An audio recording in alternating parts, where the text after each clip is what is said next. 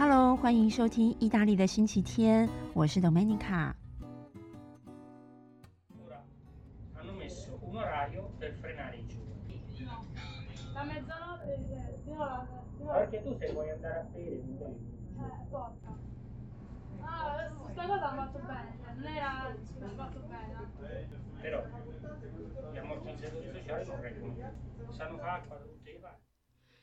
刚刚给大家听到的一段声音呢，是我在巴士上录到的一段对话。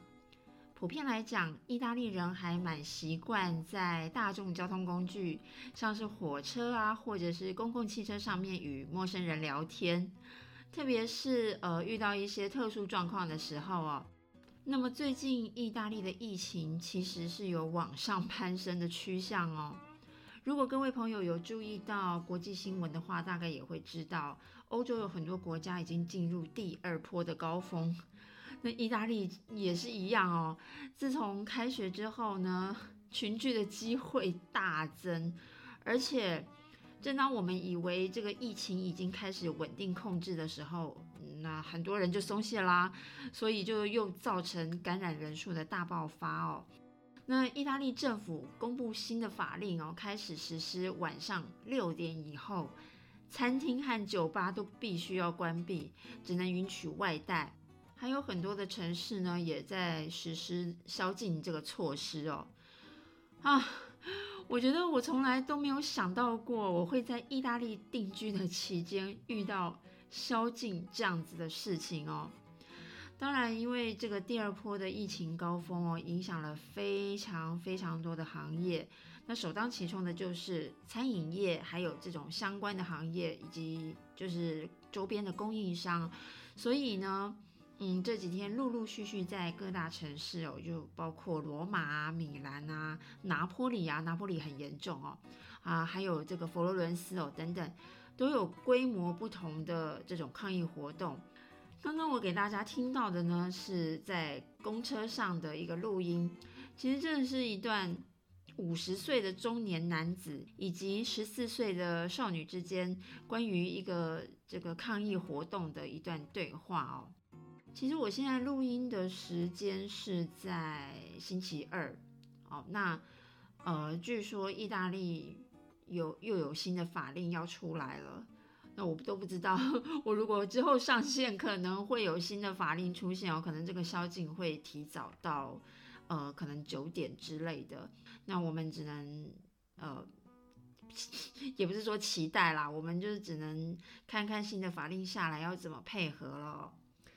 啊，好，那在这一集呢，我想要跟大家聊一聊一些关于意大利人的刻板印象哦。提到意大利人。大家心里是不是有一些疑惑或者是想法呢？其实我个人是很不喜欢用一种呃，就是意大利人就是会怎么样哦，意大利人就是那样哦，这样子类似的语气来描述或者是来评断这个国家的各种现象哦。我们很容易会以自己的生活经验去看待别的地区的这种 处事的逻辑，所以。这就是一个很容易形成偏见的方式哦。但是呢，我们也不可否认啦，一个地区一定会有它独特的文化背景，就造就出人民的性格。那有的时候，我们以旁观者的立场来观察，可能会觉得相当相当的有趣。可是，一旦生活在这个环境里面，与自己有呃一些关系的时候，就很难去客观的对待了哦。那这之间到底要怎么拿捏呢？也是得要靠自己的心态哦。所以这一次我会从几个最容易被提问到的，呃，就是对意大利人的印象，跟大家稍稍的提出我个人的看法。好，那在开始举例之前呢，我想要介绍一个非常有趣的影片给大家看。我会把这个影片连接放在这一集的节目介绍里面，还有我的 Facebook 意大利的星期天粉丝专业。这个影片呢是由一个意大利人所制作的，他用动画来描述意大利人和一般的欧洲人哦，在一些行为模式上的不同。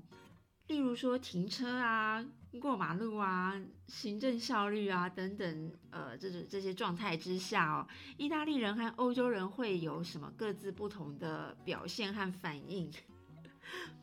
我觉得这个影片是非常非常的有趣啦。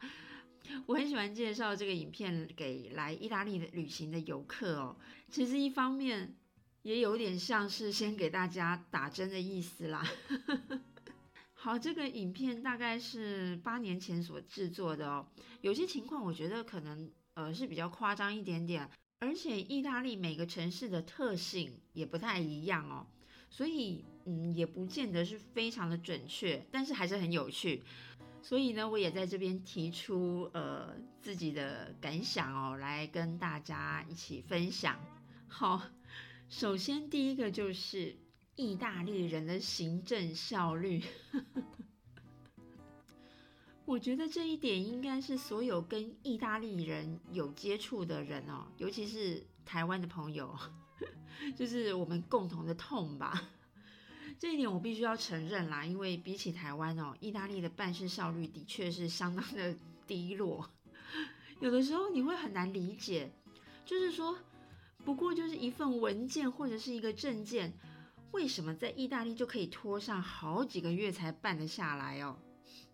举例来说，像我们这种非欧盟的居民来到意大利，都必须要办理居留证。那如果是办学生的居留证哦，效期是一年。但是你可以想象吗？从办证哦，就是寄出文件的那一天开始计算，那中间当然我们还要经过去移民警察局报到的一些程序哦。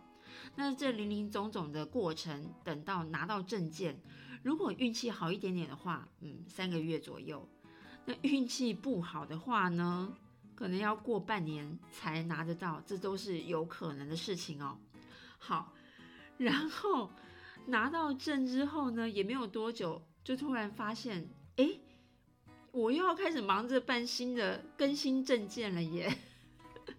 所以这种行政效率上的缓慢哦。很容易就造成一种意大利人都不爱工作的印象。我不知道各位是怎么想的啦，不过我的确是还蛮常被问到这个问题哦。当然，这样子的印象是因为我们是从亚洲人的眼光来判别吧。那意大利人是有很多的假期，没错，呃，还有意大利人也很重视自己的私人生活，也也是没错。那之前呢，也跟大家提到过。八月份是意大利人放大假的日子哦，大家都要去度假，所以有很多呃，可能现在正在听节目的朋友们，有跟意大利人有生意往来的哦，一定要避开像是圣诞节啊，哦，或者是像是八月份这样子的时间，那要赶快在他们放假之前把这些工作业务处理完哦，以免。在假期的期间是完全找不到人的哦。那如果单纯只是游客来意大利旅游，也可能会有一点点这样子的感受哦。例如说，在餐厅用完餐，请店员结账的时候，可能你会等到超过十分钟，这账单还是没有来哦。那在这个时候，可能你就会忍不住直接到柜台去结账了。然后到柜台还不见得立刻有人可以来服务你哦。这个我只能说呢，在意大利有很多人就是习惯一次只处理一件事情哦，而且意大利就是最不赶时间的国家啊。在意大利有一句话叫做 piano piano，这个字 piano 跟钢琴是一模一样的拼法哦，就是 p i a n o。但是这并不是指钢琴的意思哦，而是在说慢慢来哦，piano piano，事情总是会解决的。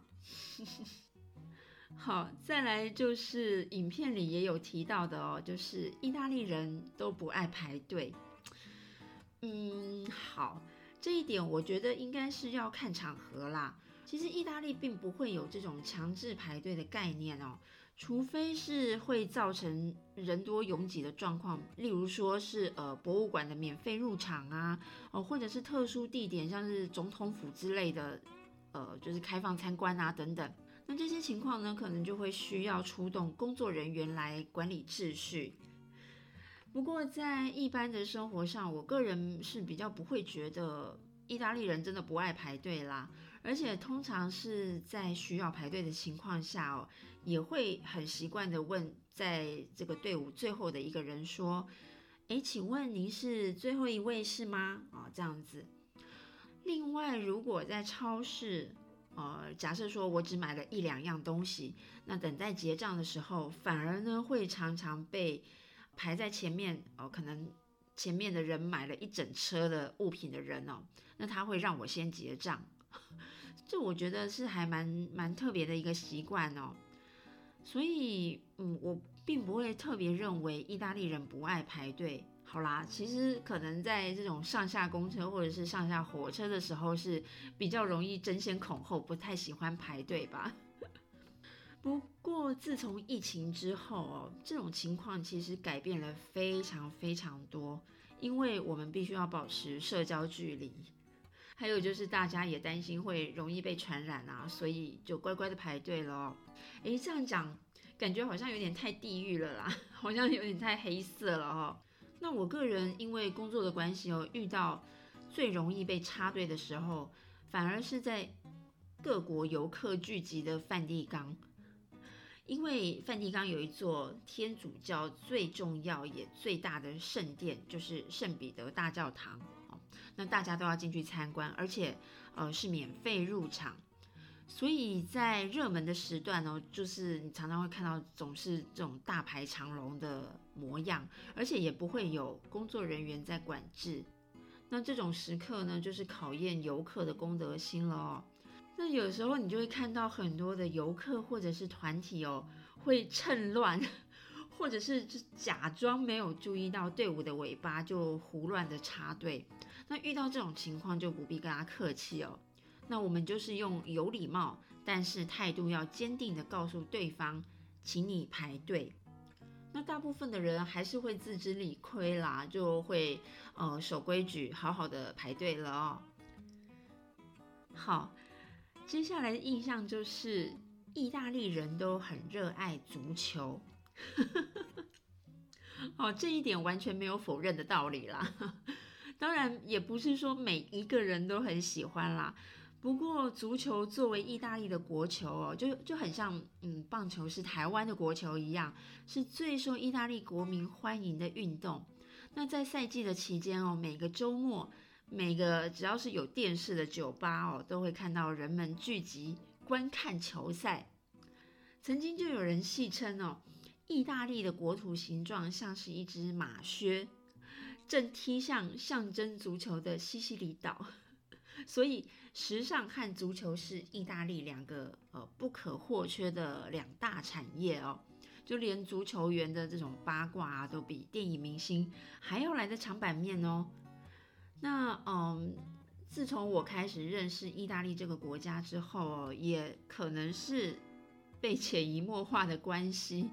我也曾经是一个小小的球迷。而且呢，在台湾的时候，因为体育台并没有转播意甲的联赛，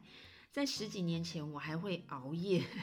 就是在这种收讯相当糟糕的情况下，去连线收看比赛。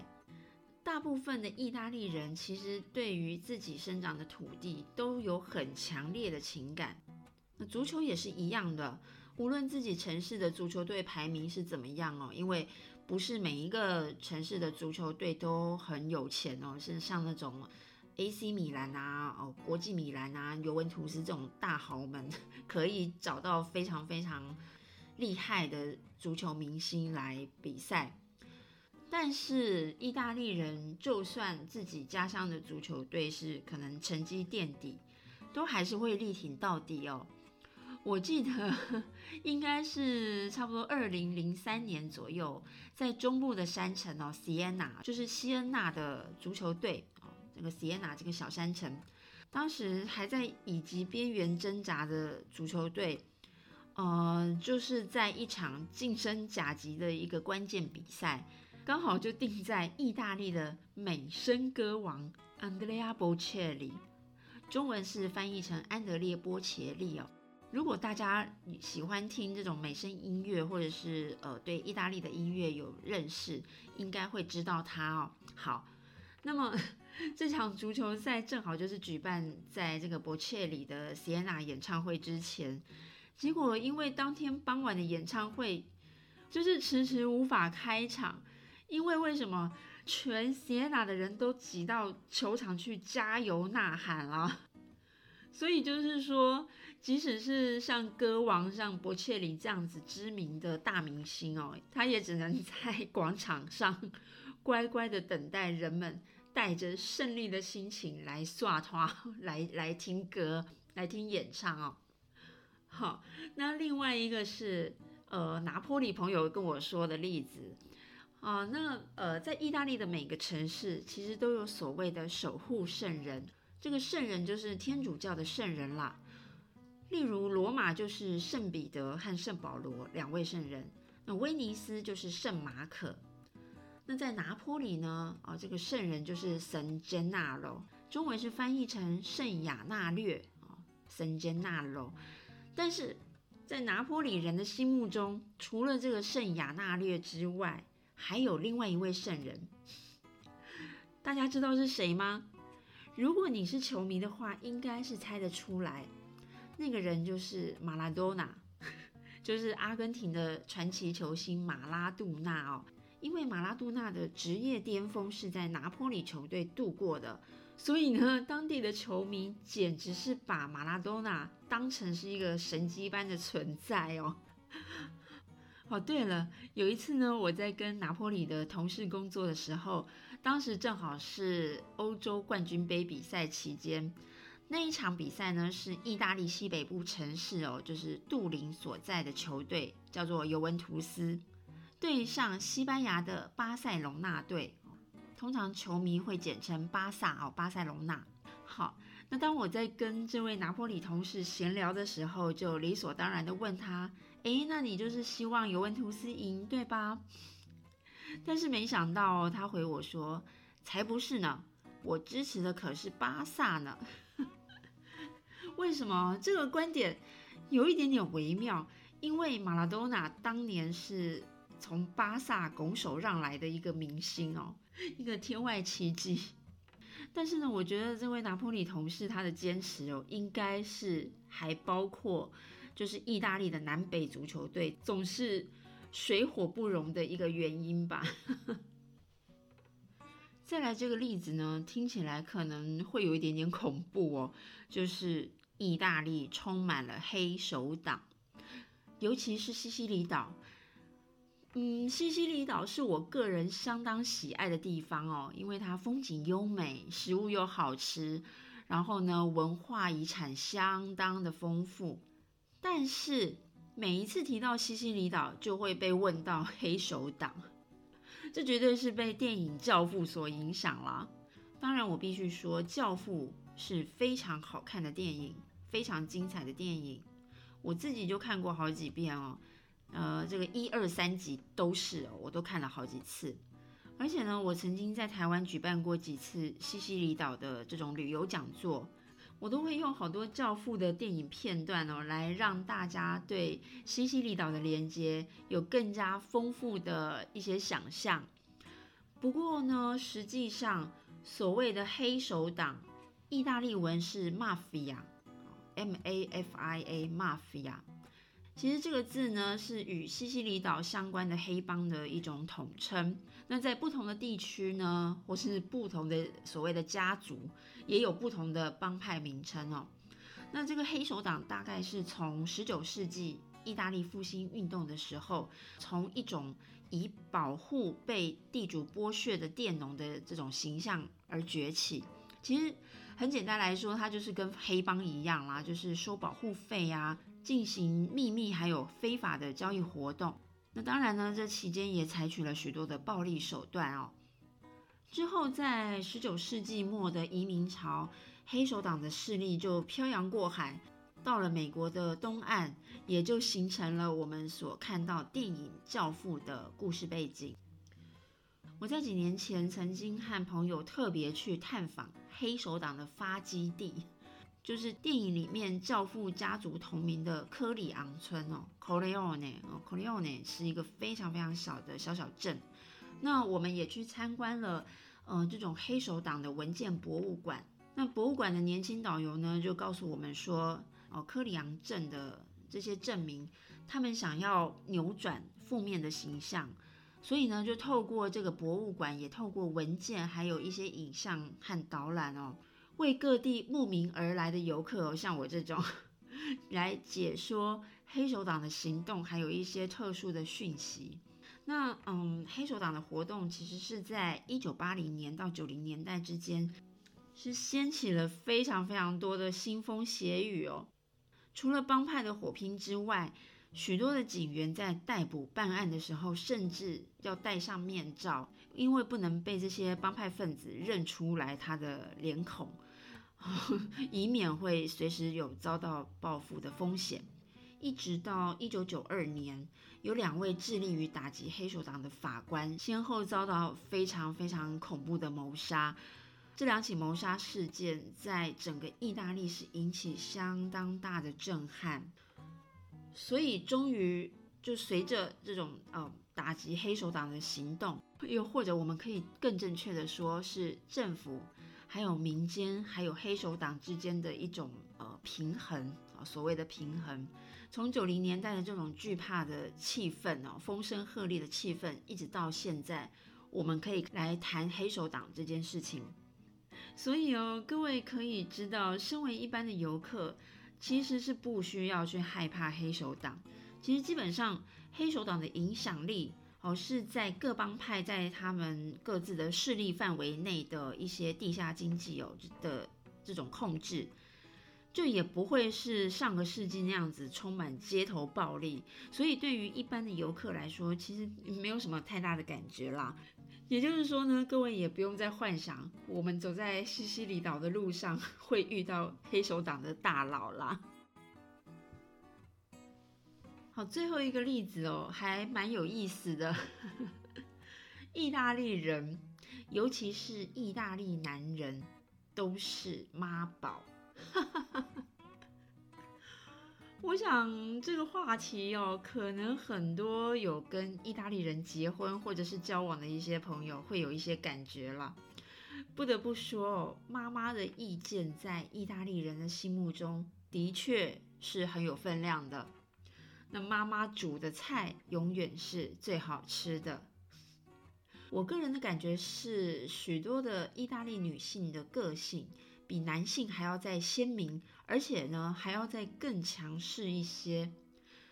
但是也不能一竿子打翻一船人啦。是不是妈宝其实也是要看年纪啦啊。